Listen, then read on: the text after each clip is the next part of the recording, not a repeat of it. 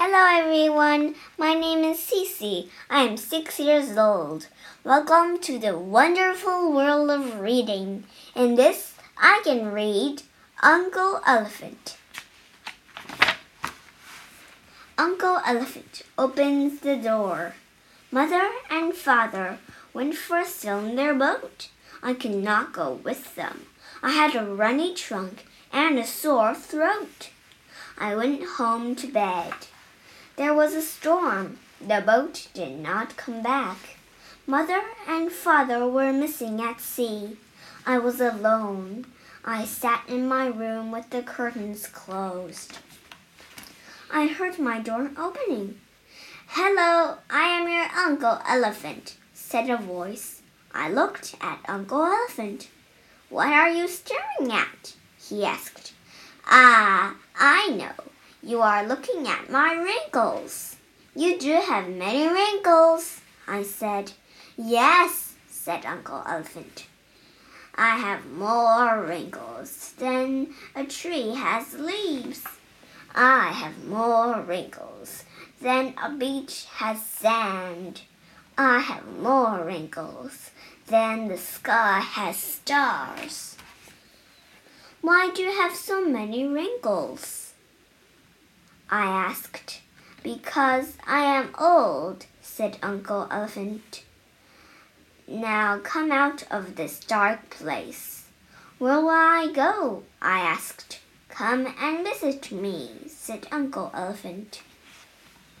Uncle Elephant counts the poles. I sat with Uncle Elephant on the train. We shared a bag of peanuts. We looked out of the window the country rushed past. One, two, three. Oh, I missed one, said Uncle Elephant. What are you counting? I asked. I am trying to count the houses as they go by, he said. One, two, three, four. I missed one again, said Uncle Elephant. What are you counting? I asked. I am trying to count the fields as they go by, he said. One, two, three, four, five. I missed another one, said Uncle Elephant. What are you counting now? I asked. I am trying to count the telephone poles as they go by, but everything is passing too darn fast, said Uncle Elephant. Uncle Elephant was right. Everything was passing very fast. One, two, three, four, five, six, seven, eight, nine, and ten, said Uncle Elephant. What are you counting? This time I asked. I am trying. I am counting the peanut shells said Uncle Elephant. They are easier to count. They are all in one place. They are all sitting on your lap. The train raced along. We finished the whole bag of peanuts. There were many more shells for Uncle Elephant to count. Uncle Elephant lights a lamp. We came to Uncle Elephant's house. We will light a lamp and have some supper, said Uncle Elephant. He, he took a lamp from the shelf and lit. Hey there, said a small voice from inside the lamp. Did you hear that? asked Uncle Elephant. This this lamp can talk. It is a magic lamp, I said. Then we can make wishes, said Uncle Elephant. I wish for an airplane that I can fly myself, I said. I wish for a polka dot suit with striped pants, said Uncle Elephant. I wish for a banana split with ten scoops of ice cream, I said. I wish for a box filled with one hundred big cigars, said Uncle Elephant. We rubbed the lamp, we sat and waited. A little spider crawled out. I wish that you would turn off this lamp and leave me in peace, said the spider. I live in there. It is getting hot. Uncle Elephant made the spider's wish come true. He was happy to turn off the lamp. Uncle Elephant put the lamp back on the shelf. We are.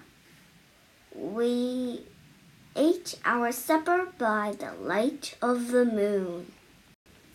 Uncle Elephant trumpets the dawn. It was morning. I heard a noise outside. I ran to the window. Uncle Elephant was standing in the garden. His ears flapped in the breeze. He raised his trunk. Trumpeted Uncle Elephant. What are you doing? I asked. I always welcome the dawn this way, said Uncle Elephant. Every new day deserves a good loud trumpet. I have planted all these flowers myself. Come outside and let me introduce introduce you to everyone, said Uncle Elephant. Roses, daisies, daffodils and marigolds. I want you to meet my nephew. I bowed to the flowers. Uncle Elephant was pleased. This garden is my favorite place in the world, said Uncle Elephant. It is my own kingdom.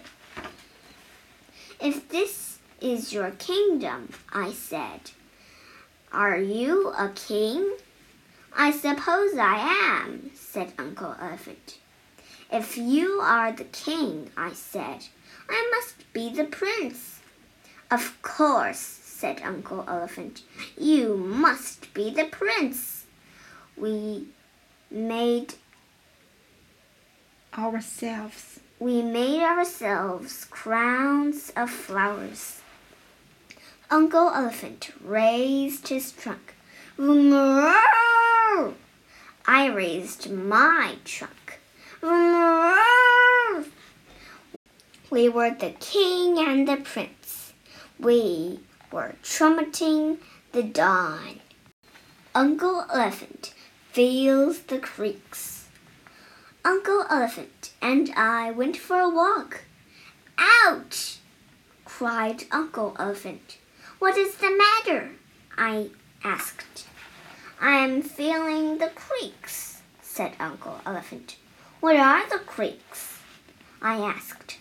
Sometimes they happen to old elephants like me, he said.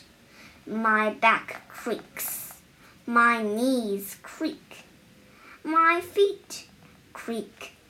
Even my trunk creaks. The creaks are quite uncomfortable. We walked slowly home. Uncle Elephant sat down carefully in his softest chair. Ah, he said, the creaks in the bottom part of me are gone. Uncle Elephant rested his head on the back of the chair. Ah, he said, the creaks in the top part of me are gone. Uncle Elephant put his legs on the footstool. Ah, he said, the creaks in my feet are gone.